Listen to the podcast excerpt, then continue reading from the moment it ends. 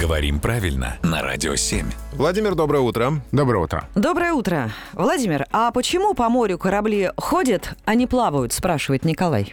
Это профессиональное морское. Мы знаем, что есть случаи, когда в общем употреблении одно слово, а у тех, кто профессионально связан с этим занятием, другое.